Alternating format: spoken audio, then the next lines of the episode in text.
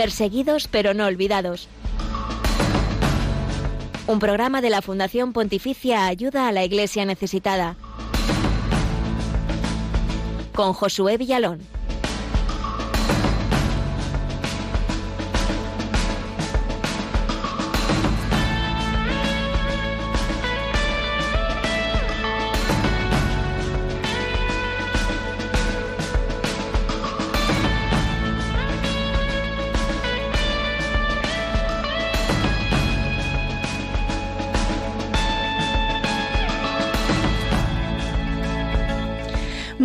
Buenos días. El Consejo de Paz y Seguridad de la Unión Africana ha suspendido a Burkina Faso de todas sus actividades en la organización hasta el restablecimiento efectivo del orden constitucional en el país.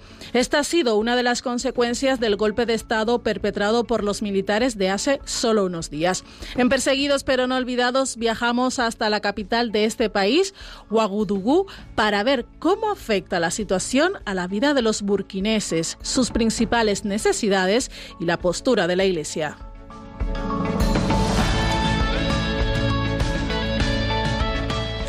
Nuestro homenaje a los hombres y mujeres que asumen libremente el llamamiento a seguir más cerca a Dios bajo los consejos evangélicos de la pobreza, la castidad y la obediencia. Hablamos de los consagrados y lo hacemos de una forma muy original, escuchando en sus propias voces lo que supone para ellos este sí al Señor consagrando sus vidas.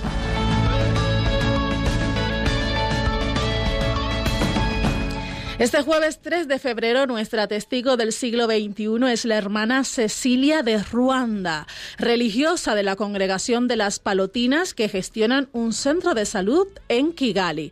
Y precisamente en Ruanda está creciendo la preocupación sobre el continuo aumento de restricciones que el gobierno impone a los grupos religiosos. Entre ellas destaca el estrecho control a los edificios religiosos y lugares de culto.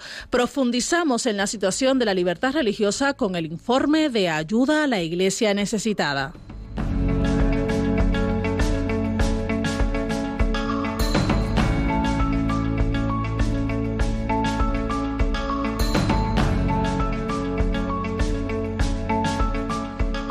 Y en cerca de ti conocemos los próximos eventos de ayuda a la iglesia necesitada en España, con especial atención en la gira del icono de Homs en Terrassa. Nos lo contará nuestro compañero Giorgio Chevallar, delegado de ayuda a la iglesia necesitada en esa región.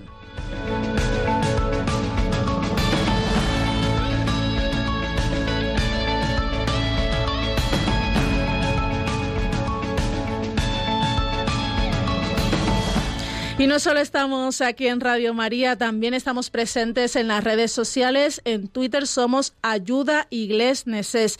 En Facebook Ayuda a la Iglesia Necesitada y por supuesto que estamos en Instagram y en YouTube. También tenemos un correo electrónico de este programa, es perseguidos pero no olvidados arroba radiomaria.es.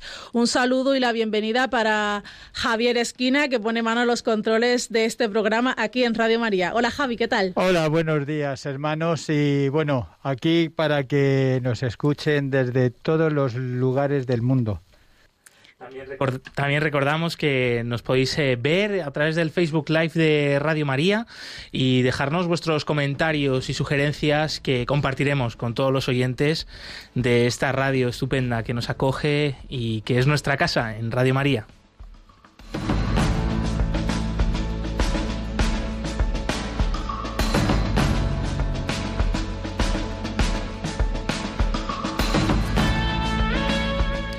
Ayuda a la Iglesia necesitada sostiene cada año a más de 12.000 religiosas de vida consagrada activa o contemplativa.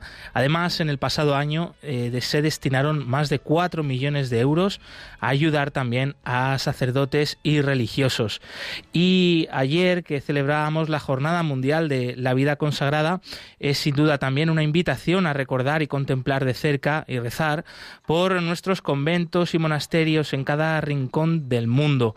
Es una iglesia que tampoco se ve como la iglesia pobre y perseguida, pero que también es muy, muy necesaria. Y hoy en nuestro programa queremos hacer un homenaje a todos ellos con unos mensajes muy especiales que nos envían algunos de nuestros amigos consagrados en países diferentes, en países donde los cristianos son perseguidos o son muy necesitados.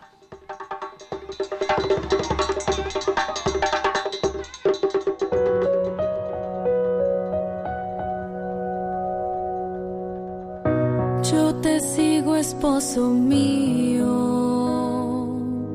en tu pobreza y humildad. Hola, soy George, hermano marista en Aleppo, Siria. Para mí, ser marista es ser testigo de la luz que acepta de arriesgar su vida y que se compromete con los más disminuidos de la tierra. El hecho de ser un consagrado me permite a mí eh, ser esta persona que sin prejuicios está siempre dispuesta para más humanidad, más evangelio y más amor en esta tierra. Señor mío y dueño mío. Muy buenos días, soy Beatriz Galán, misionera comboniana en Sri Lanka. Con el pueblo srilanqués he aprendido a descubrir el misterio de Dios presente en todo y en todos y a testimoniarlo con, con hechos más que con palabras, tratando de, de crear unidad, fraternidad, de testimoniar el amor y la misericordia para todos sus hijos e hijas.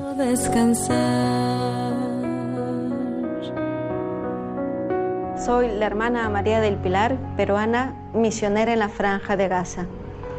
Estar en una zona así, prestando mis servicios, es una gran bendición porque me permite renovar todos los días esa entrega inicial cuando un día le dije sí a Dios. Aquí en casa somos una minoría, los cristianos, apenas mil, pero todos los días ellos me demuestran la perseverancia que tienen, esa perseverancia que les permite vivir la fe día a día, que nos permite reunirnos en el altar del Señor.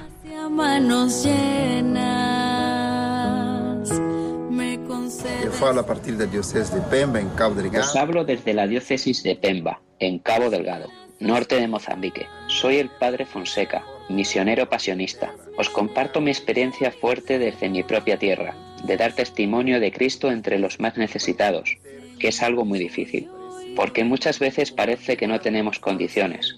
No sabemos cómo actuar porque nos faltan medios. Pero ofrecemos nuestra ayuda, nuestra escucha. Y eso es lo que intentamos hacer. Invito a todos, porque vale la pena. Vale la pena ser consagrado. Ser Cristo hoy en lugares de guerra y persecución. Quiero confiar, en ti quiero descansar.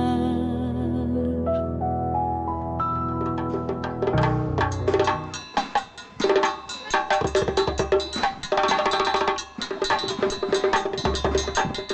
Y con este homenaje a la vida consagrada en la semana que hemos celebrado la Jornada Mundial de la Vida Consagrada, viajamos hasta Burkina Faso, donde en los últimos días se están eh, produciendo nuevos acontecimientos eh, que una vez más nos hacen preguntarnos que cómo está actuando allí la Iglesia y de qué manera está afectando, en este caso, un nuevo golpe de Estado que se ha producido recientemente. Y es que más del 90% del territorio de Burkina Faso está ya en manos de yihadistas y eso, pues hace tan solo unos días se producía este golpe de Estado por parte de los militares del país. sus primeros mensajes, anuncios decían que para tomar el control de la situación frente a estos ataques yihadistas, para conocer un poquito más sobre esta situación, vamos a conectar ahora mismo en directo con el padre Teodor Caboré para conocer cómo se encuentra allí la situación tras estos sucesos. Él nos habla desde Calla, en el centro norte del país. Bienvenido, padre. ¿Y por qué se están produciendo este golpe de Estado por parte de los militares de Burkina Faso?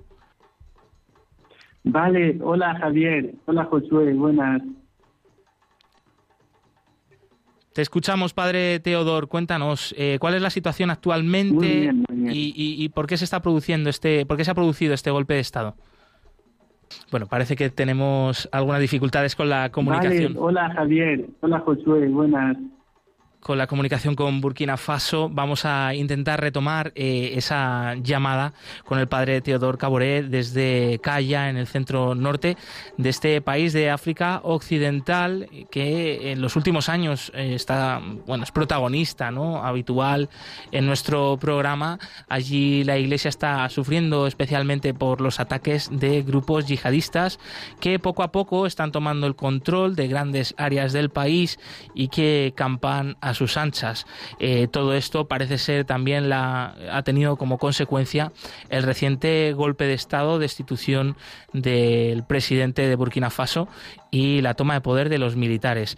Y preguntamos al padre Teodor, eh, buenos días, bienvenido. ¿Por qué se está produciendo este golpe de estado ahora mismo, padre?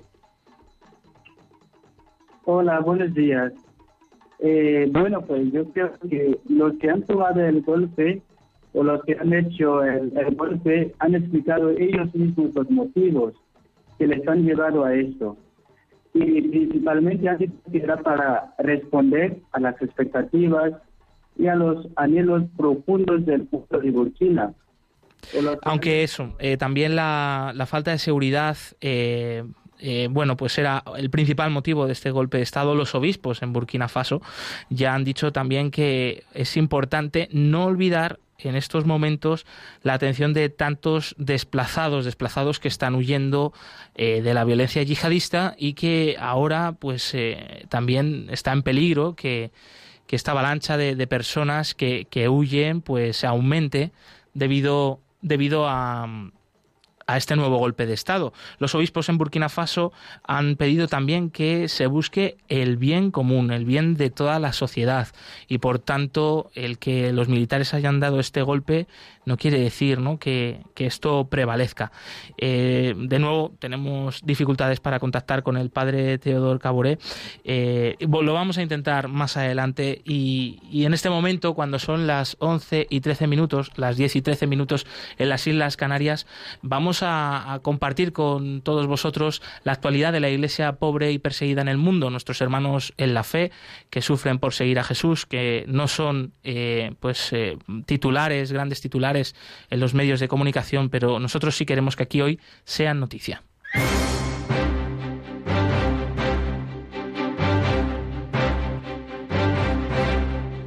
Queremos que sea noticia.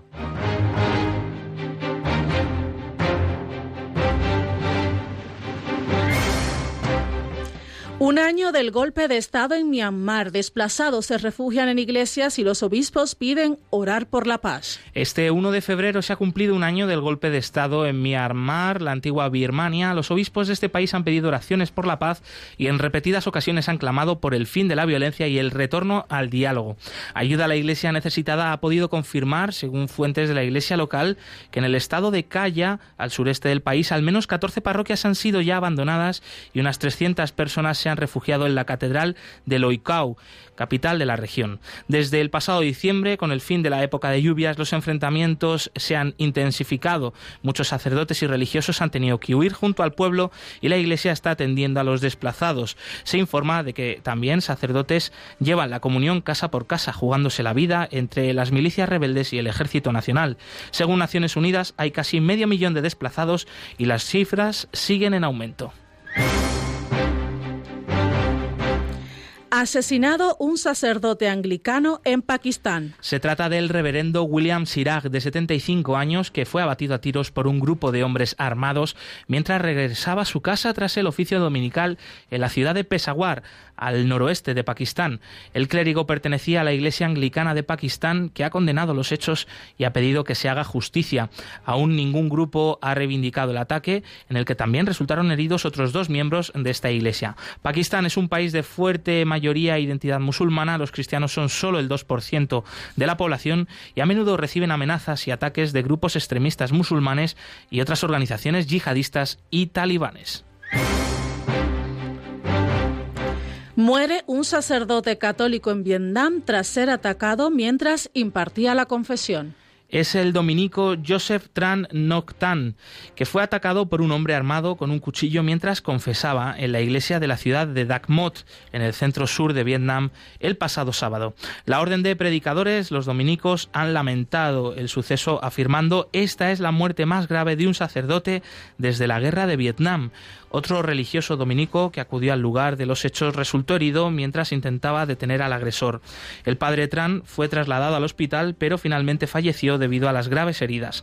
La policía local ha detenido al agresor, que ha sido considerado como una persona con enfermedad mental, y la comunidad local está profundamente conmocionada por el inesperado asesinato de este sacerdote. Pakistán, el joven que murió impidiendo a un terrorista suicida atentar en su iglesia ya es siervo de Dios. Moriré, pero no vas a entrar en nuestra iglesia, fueron las últimas palabras que pronunció antes de morir, Akash Basir, este joven católico pakistaní de 20 años, era un guardia de seguridad voluntario que vigilaba la puerta de la iglesia de San Juan en el distrito de Johanabad de Lahore, cuando se percató de que un terrorista suicida quería ingresar en el templo para provocar una masacre fue ocurrido el 15 de marzo de 2015. Casi siete años después, la Iglesia ha declarado ya a Kass siervo de Dios, por lo que sigue avanzando la causa de beatificación de la que sería la primera persona nativa de Pakistán en un proceso de este tipo. Gracias a su valentía y al arrojo, Akash Basir logró evitar que el terrorista se hiciera explosionar cuando había más de mil fieles católicos en el interior de la iglesia celebrando la misa.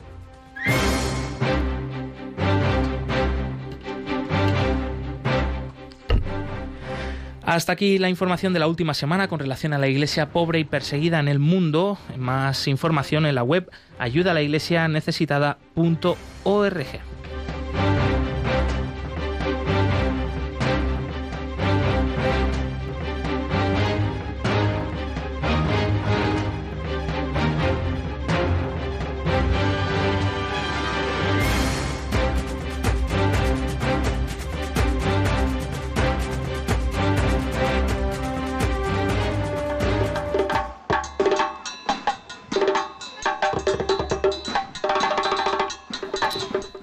retomamos el tema de Burkina Faso, un país eh, que está sufriendo ahora mismo un golpe de Estado militar que tuvo lugar hace unos días. Aún no se ha restablecido el orden constitucional en el país. Y el padre Venceslao nos decía desde allí que, bueno, que las cosas siguen más o menos bien, que los líderes religiosos tuvieron un encuentro con las nuevas autoridades y, bueno, pues están eh, esperando que se restablezca todo lo antes posible. Vamos a conectar otra vez con el padre Teodor Caboré para conocer eh, cómo se encuentra la situación allí, padre. Pero además queríamos preguntarle exactamente por eh, esta llamada que han hecho los obispos a la seguridad, porque es importante que no se puede olvidar en estos momentos de tensión. ¿Cuáles son los principales planteamientos de la Iglesia ante una situación como esta en el país? hola, buenos días. Bueno, pues los obispos efectivamente han llamado la atención sobre algunos puntos álgidos, eh, bueno, pues que ahora mismo estamos tratando de resolver, sobre todo el tema de los desplazados, el tema de la seguridad, el tema de la reconciliación nacional, eh, la cuestión también de la justicia. O sea, son como puntos que los obispos han llamado la atención a las nuevas autoridades, sobre todo la Junta Militar, para que, bueno, pues podamos también eh, tratar y resolver estas cuestiones lo antes posible. Y padre, vosotros cómo estáis viviendo este momento en Calla, si ha cambiado esta nueva situación de alguna manera vuestra misión o qué os comentan vuestros feligreses. Eh, bueno, pues digamos que la, la situación es está como más o menos tranquila. La gente, bueno, pues eh, vive normalmente eh, eh, y, hace sus quehaceres cotidiana, cotidianos normalmente. Y, pero también como, como seguimos en una expectativa grande respecto a las autoridades bueno, pues, nuevas, ¿no? estas expectativas que son también el anhelo profundo del pueblo de Burkina, porque bueno, pues, mucha gente está esperando para poder volver a sus casas, muchas personas que están esperando para poder desplazarse eh, sin miedo y muchas personas están esperando también para porque la actividad la actividad económica bueno pues está como en quiebra ahora mismo y, y, todas estas cuestiones eh, eh, provocan con mucha expectativa también de parte de los feligreses. Claro. Estos desplazados, eh, padre, que, han huido de la zona norte, especialmente de los ataques ¿no? de los yihadistas, ¿qué labor estáis haciendo con ellos? ¿Seguís haciendo con ellos actualmente? Eh, bueno, pues nuestra labor, eh, bueno, aparte de la labor pastoral cotidiana eh, con todos nuestros feligreses, nuestra labor principalmente es acompañar y sostener y estar muy atentos también a todas las iniciativas eh, que pueden ayudar a fomentar la cohesión social. por ejemplo, bueno, pues eh, a veces vamos a visitarlos, eh, los desplazados, o, o, por ejemplo, sé que la Comisión Justicia y Paz trabaja mucho, no solamente de cara a los desplazados, sino también tienen muchos encuentros con otros organismos eh, del Estado y recibe también mucha formación para luego ayudarnos también eh, a orientar mejor nuestras líneas fundamentales de, la pastoral aquí, ¿no? Y sé que también los curas a veces tenemos eh, encuentros con el ayuntamiento, con los cuerpos de seguridad, eh, todo eso en el espíritu para fomentar la, la, la buena convivencia, y ayudar a educar a la, a la gente a estos valores fundamentales. Mm. En los últimos días, eh, padre, nos han llegado algunos datos eh, un poco, bueno, pues tremendos. No sé si son ciertos, ¿lo podrías corroborar? Como que, por ejemplo, el 90% del territorio de Burkina Faso está en manos de yihadistas. ¿Es así? el 90% no creo. No son, son noticias y alarmista, pero no creo que el, el 90%. Yo desde luego no tengo datos al respecto, pero, pero creo que a veces son noticias que infundadas también. Y con esas personas que han sufrido esta violencia de los yihadistas, que la han visto de cerca, no sé si has tenido la oportunidad de hablar con, con ellos, con algunas de estas personas, y, si podrías compartir con nosotros alguno, algún testimonio, ¿no? Eh, bueno, también de fe, de esperanza, a pesar de, de lo vivido. No sé si, si has, has tenido la oportunidad, ¿no? De, de escucharlo en primera persona. Eh, yo eh, de momento no he tenido esta, esta oportunidad para acercarme y para hablar muy de cerca con los con los con los desplazados y porque también bueno pues acabo de volver y me estoy incorporando a, en esta nueva parroquia y estoy tomando contacto también con, con, la realidad de la parroquia.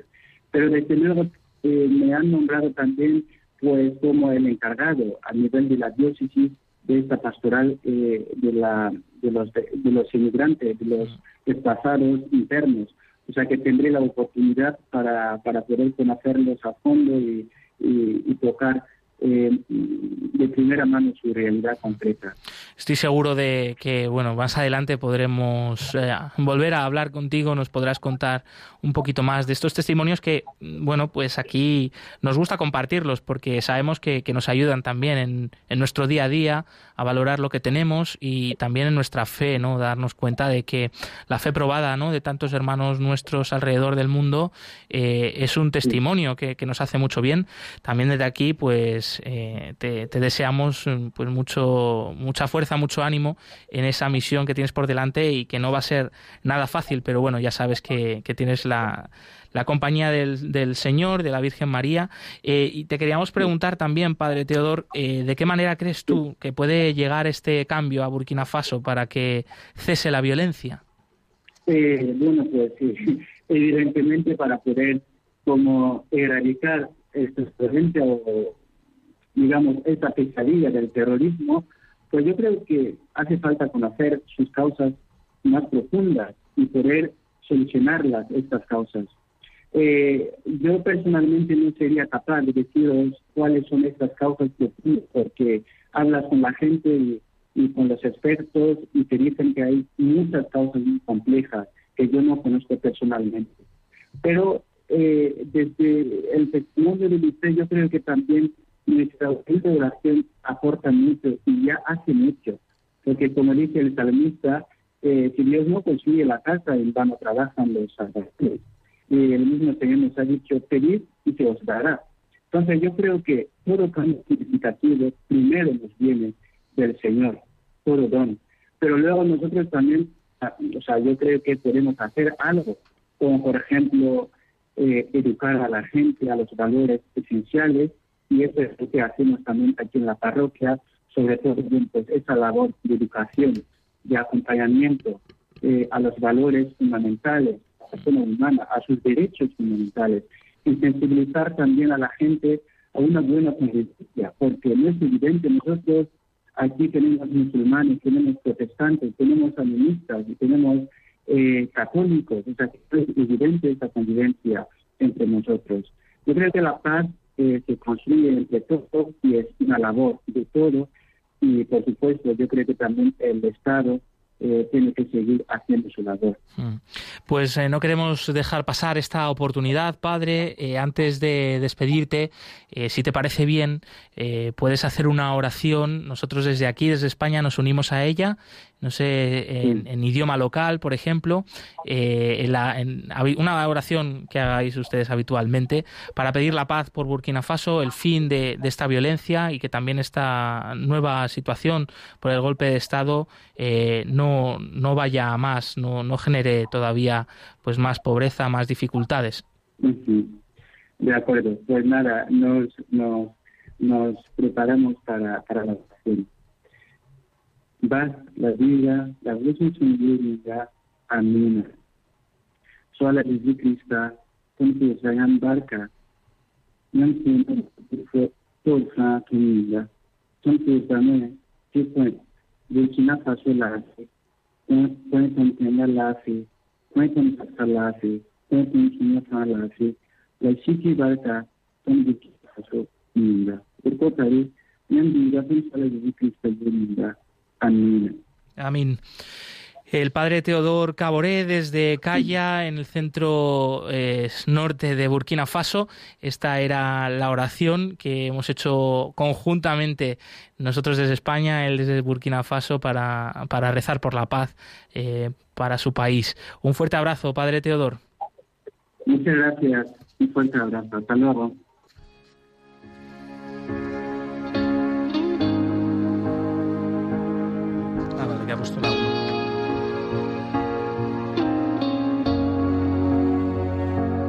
En la cruz, tú te entregaste por mí. En la cruz, abriste tu corazón, oh Jesús. Y ahora vivo gracias a ti cruz.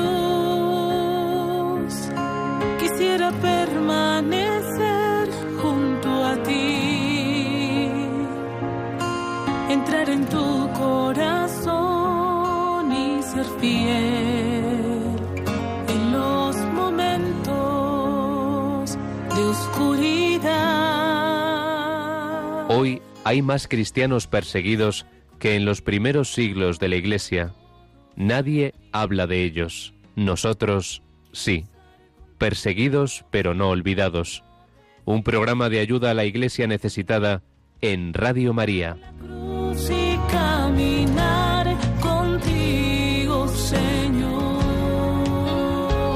11 y 30 minutos, 10 y 30 minutos en las Islas Canarias y te recordamos los otros canales para que te puedas poner en contacto con el equipo del programa. Estamos en Twitter arroba ayuda neces, en Facebook Instagram como ayuda a la iglesia necesitada, en el correo del programa perseguidos pero no olvidados arroba radiomaria.es y ahora transmitiendo en directo a través también del Facebook Live donde nos podéis poner en rostro y un gran saludo a todos los que nos estáis escuchando por ahí.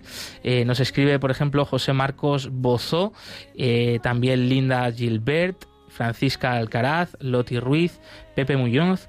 Incluso está ocurriendo una cosa muy curiosa, que se están saludando entre los oyentes aquí a través del Facebook Live.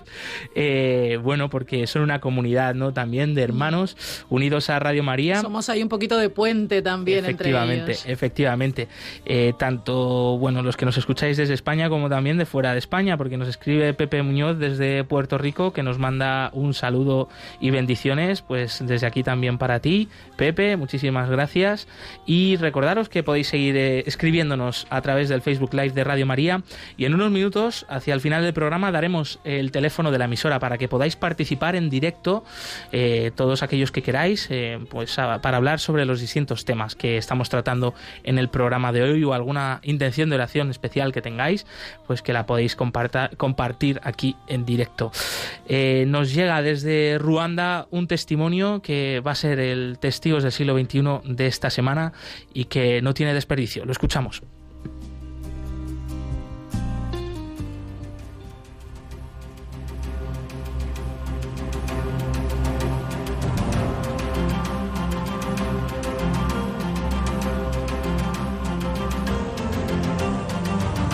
Testigos del siglo XXI.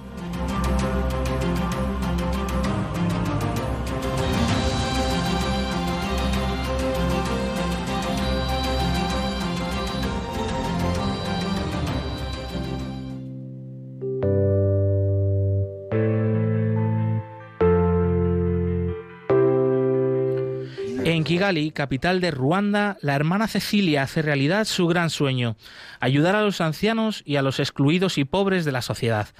Y lo hace en el dispensario junto a otras hermanas palotinas que, como ella, dirigen este centro. Hola, soy la hermana Cecilia. Vivo en Ruanda, un hermoso país en el corazón de África. Desde pequeña soñé con cuidar a los ancianos, los más olvidados y abandonados.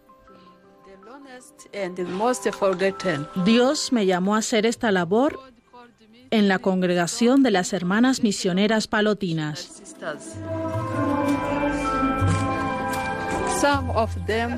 Algunos de ellos son tan ancianos y débiles que les es muy difícil hacer hasta las más simples tareas.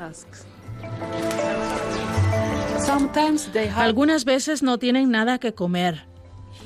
Pedimos a los niños que convenzan a sus padres para que compartan comida con los ancianos. Los servicios de salud son muy caros. Les proveemos tratamientos médicos básicos en nuestro dispensario. Muchos de ellos viven con dolorosos traumas del pasado cuando más de un millón de nosotros fue asesinado durante el genocidio. Todos perdimos a alguien. Cuando cesó la violencia, nos dimos cuenta de que lo, más, que lo que más necesitábamos era perdón y amor. Porque sin el amor de Dios, el perdón y la reconciliación no son posibles.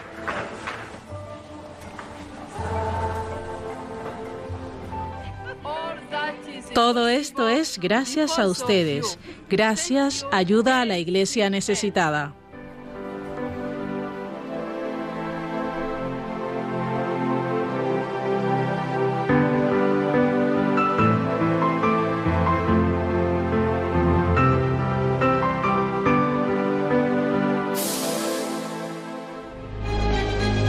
El informe Libertad Religiosa actualiza la situación de la libertad religiosa y casos de ataque contra las religiones en 196 países del mundo.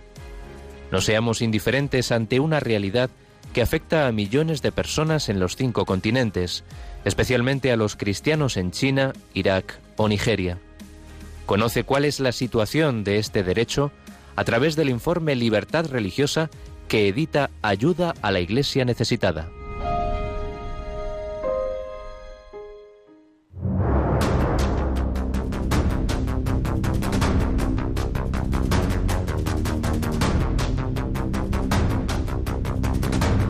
Libertad religiosa en el mundo.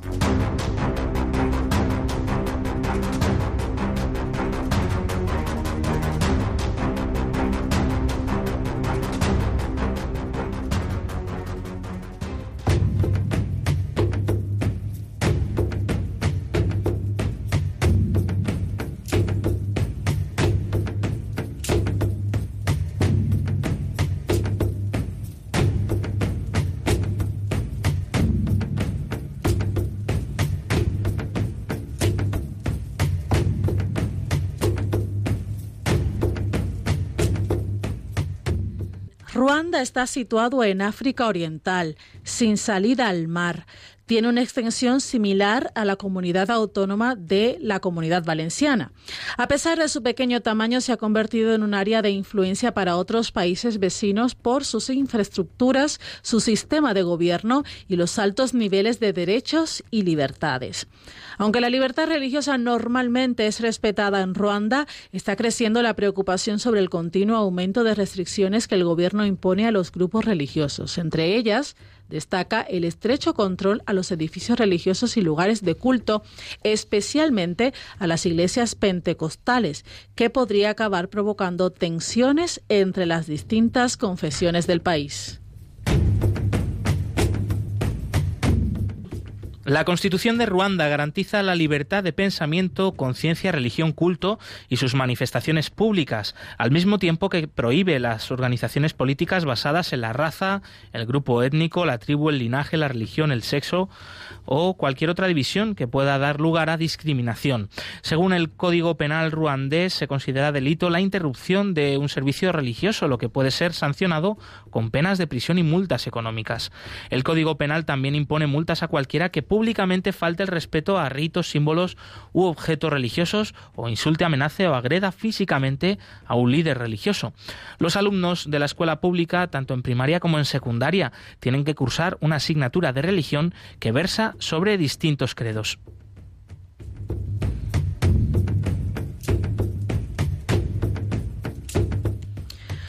Un cuarto de siglo después, el genocidio de Ruanda de 1994 sigue siendo un tema sensible y hablar de etnia es ilegal.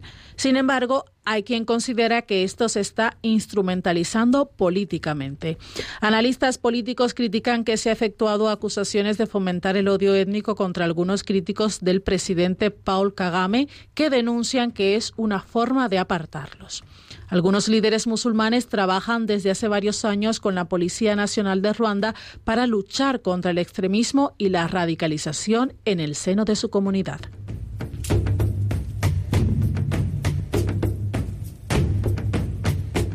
Aún así, la lacra de la ideología islamista yihadista también está presente en Ruanda, en un país donde más del 90% de sus habitantes son cristianos. En marzo de 2019, un tribunal ruandés condenó a 13 personas a 5 años de prisión y a otras 2 a 10 años por pertenencia a grupos extremistas, entre ellos Al-Shabaab y el Estado Islámico, y por proporcionarles apoyo. El juez Eugene Dangajimana expuso al emitir el veredicto sobre Samil Fundi, uno de los acusados, que éste había participado en la coordinación de personas que desde Ruanda querían unirse al grupo terrorista Al-Shabaab de Somalia. En un artículo publicado en junio de 2019, el New York Times afirmaba que Ruanda se ha convertido en un oasis del Islam liberal, y esto se explica como una consecuencia de la personalidad del gran muftí de Ruanda, el jeque Salim Itamana, del que se dice que personifica la apertura de la comunidad islámica del país.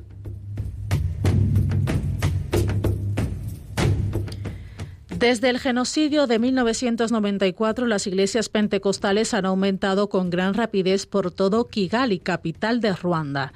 Las clausuras de 2019 son el reflejo de una campaña más amplia por la que se han cerrado en los últimos años miles de iglesias y decenas de mezquitas. Grupos de defensores de los derechos humanos acusan al gobierno de Kagame de restringir la libertad de expresión, acusación que el gobierno ha negado. En una entrevista concedida a Associated Press, Anastase Chika, director de la Junta de Gobierno de Ruanda que regula las organizaciones de carácter religioso, declaraba: Estamos cerrando casas de oración de todas las confesiones y exigiéndoles que cumplan con las actuales normas sanitarias y de seguridad a favor de sus seguidores. Además de normas más estrictas sobre la edificación, la normativa gubernamental exige ahora que los pastores tengan formación teológica para reducir los abusos por parte del clero. Analistas especializados en África como Phil Clark, catedrático de Política Internacional en la Escuela de Estudios Orientales y Africanos de la Universidad de Londres, muestran una gran preocupación sobre la posibilidad de que el gobierno de Kagame esté intentando limitar la influencia social de las iglesias protestantes. Clark afirma que el gobierno ruandés manifiesta cada vez más que para él las iglesias son actores sociales politizados. Aunque el gobierno restringía enormemente el espacio de la sociedad civil, no se metía demasiado con las iglesias. Ahora esto ha cambiado. A finales de marzo de 2020, el gobierno impuso el confinamiento como medida para contener la propagación de la pandemia del COVID-19. En consecuencia, también se cerraron las iglesias.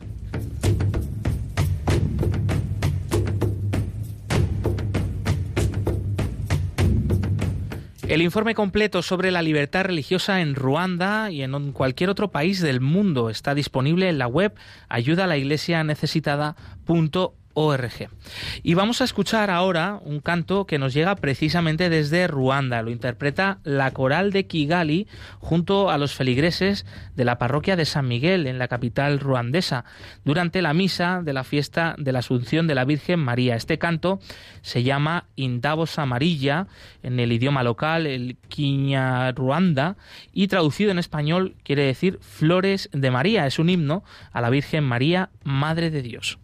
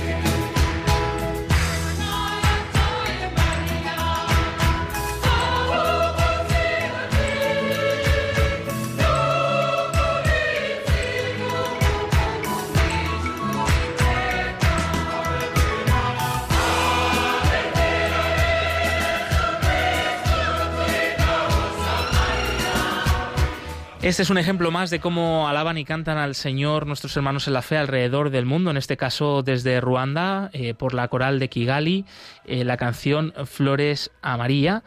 Y bien, cuando son las 11 y 44 minutos, las 10 y 44 minutos, es el momento de dar el teléfono de la emisora para que podáis participar en directo enseguida, en unos minutos, que podáis compartir vuestros comentarios sobre los distintos temas que hemos tratado en el programa, también alguna intención particular de oración para unirnos desde aquí a ella.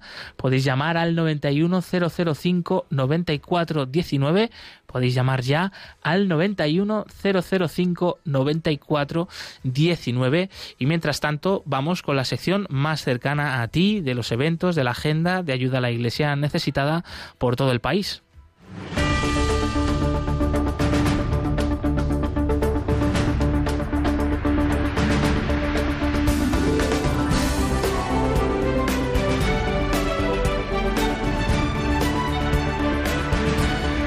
cerca de ti.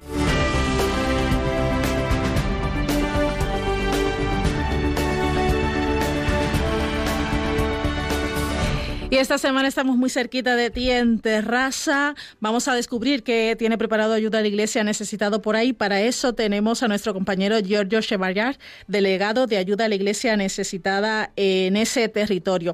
Bienvenido a Perseguidos pero no olvidado, Giorgio. Eh, vais a tener estos días, los próximos días, el icono de Homs. Cuéntanos eh, el significado de este icono para que la gente un poco se interese y sepa de qué va. Hola, buenos días a todos. Este icono representa la anunciación de la Virgen. Es muy bonito, típico de la cultura oriental, de esas iconas tan representativas, con el ángel a la izquierda y la Virgen a la derecha, vestida de rojo y de azul, que son los colores de su humanidad y de su divinidad. ¿no? En medio está vacío porque está la presencia del Espíritu Santo que baja con su potencia a hacerse carne en el seno de la Virgen. Esta imagen fue profanada por los terroristas del ISIS cuando invadieron una gran zona de Irak y de Siria y tiene aún una bala incrustada además de agujeros, ¿no? Es una imagen bonita y vamos a pasarla por varias diócesis, por varias parroquias de nuestra diócesis.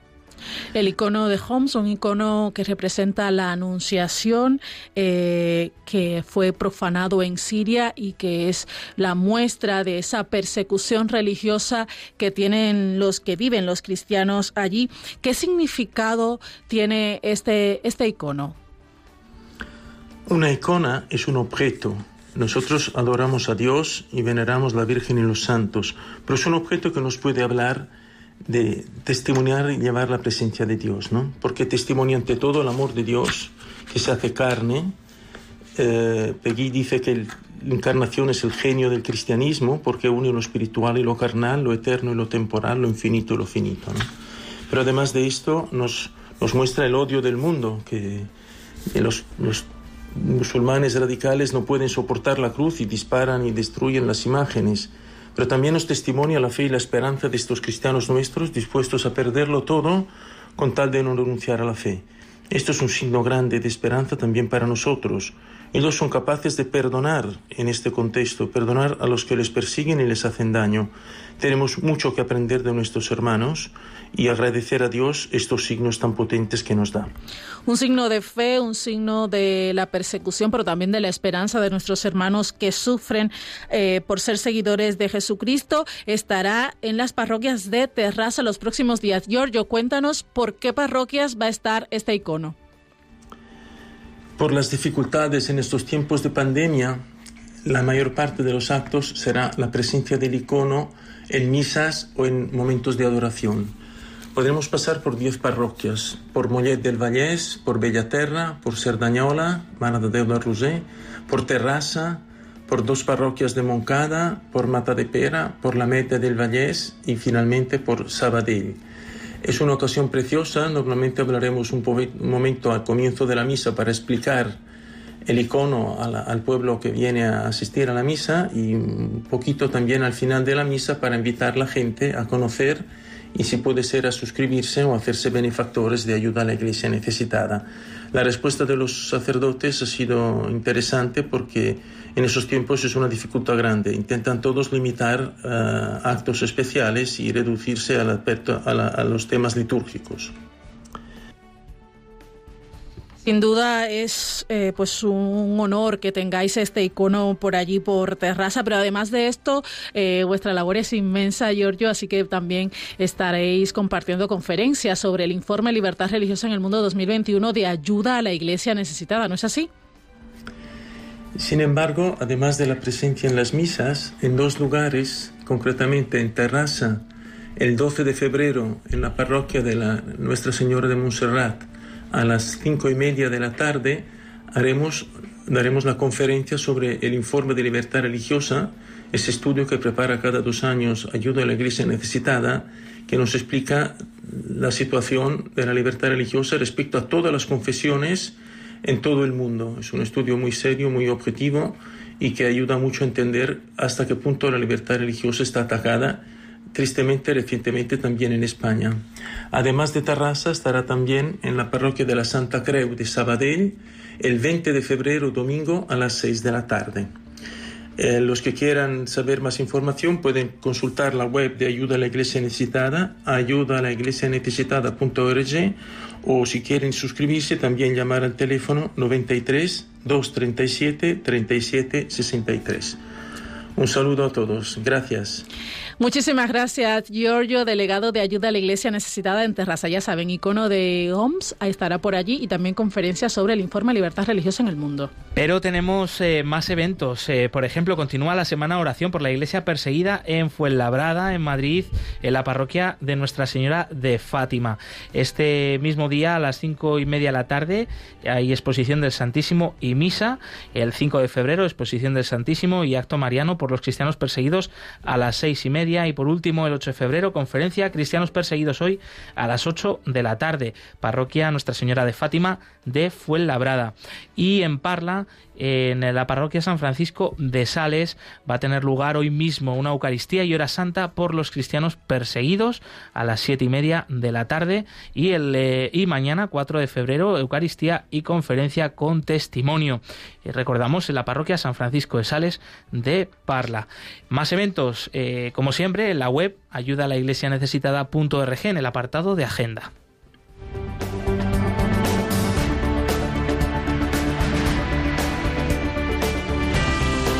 Recordamos el teléfono de la emisora para que puedas participar ya en directo en nuestro programa en el 910059419.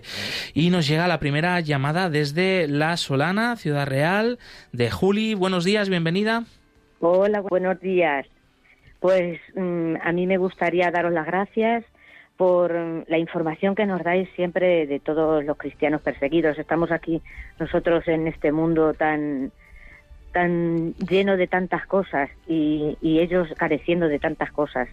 Mm, formo parte de un grupo de oración desde aquí en el pueblo.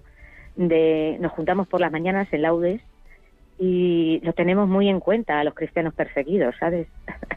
Pues muchas gracias, claro que sí. Pues eh, estamos unidos en esa oración y, qué bueno saber de, este grupito de oración desde la Solana. Muchas gracias, Juli. Y efectivamente son una lección para todos nosotros, los hermanos eh, cristianos perseguidos y, también necesitados. Eh, su fe realmente auténtica y, nos animan ¿no? a quitar de nuestra vida tantas cosas que nos estorban y que nos tienen el corazón apegados a, bueno, a, las cosas materiales o, o a cosas pequeñas y que no nos dejan mirar hacia el cielo, ¿no? Como hacen nuestros hermanos en la fe, que esta vida grande que a la que nos invita Jesús, claro que sí. Pues muchas gracias, Juli. Y bueno, cuando ya son casi las 12 menos 5, mm, tenemos que ir despidiendo el programa.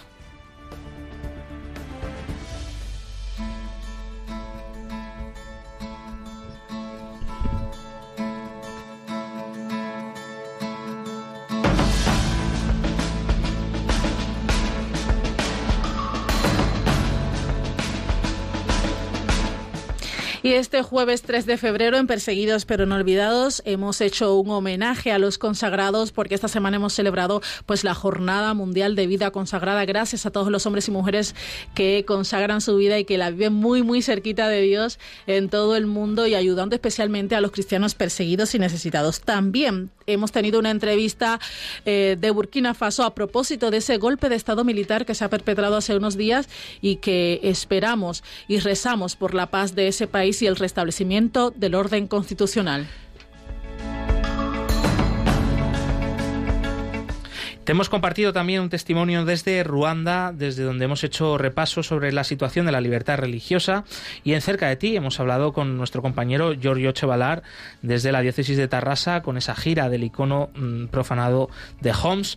Y te recordamos eh, que volvemos a, vernos, a escucharnos aquí en Radio María el próximo jueves 10 de febrero. Puedes volver a escuchar eh, este programa de nuevo en el podcast, en la web de Radio María o de Ayuda a la Iglesia Necesitada. Y continúa aquí la programación con el rezo del Ángelus. Laisis Carbonell, un fuerte abrazo, muchas gracias. Siempre es un placer. Y Javi Esquina, los controles, un fuerte abrazo amigo, hasta la semana que viene. Movidos por el amor de Cristo al servicio de la Iglesia que sufre, un fuerte abrazo y hasta pronto.